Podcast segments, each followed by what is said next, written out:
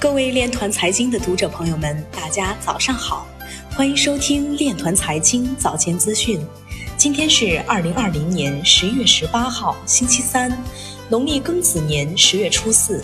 首先，让我们聚焦今日财经。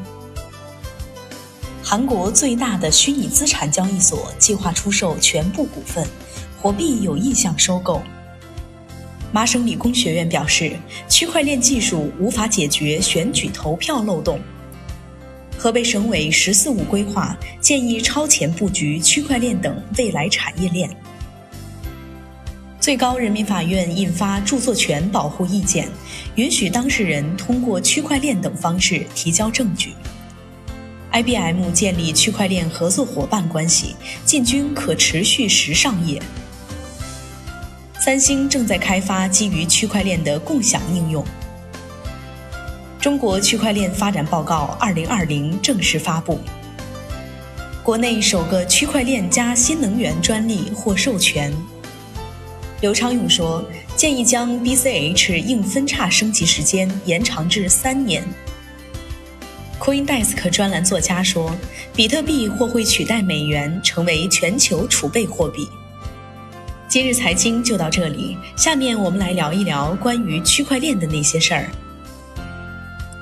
在第四届互联网大数据与社会治理南京智库峰会上，国家信息中心信息化和产业发展部主任、国家大数据发展专家咨询委员会秘书长单之广表示。区块链是第二代互联网的能力演进与升级，是基于互联网的一种新兴数据存储和传输方式，能够弥补互联网的可信性缺陷。他还指出，区块链助力国家治理现代化，可从五个方面发力：第一，针对特定行业建立监控节点；第二，打通信息孤岛，融合政务数据。第三，统一公民身份，保护公民隐私；第四，加强金融监管，规避金融风险；第五，发挥技术优势，助力“一带一路”。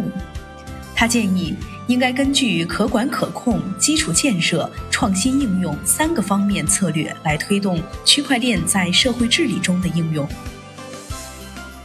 以上就是今天链团财经早间资讯的全部内容，感谢您的关注与支持，祝您生活愉快，我们明天再见。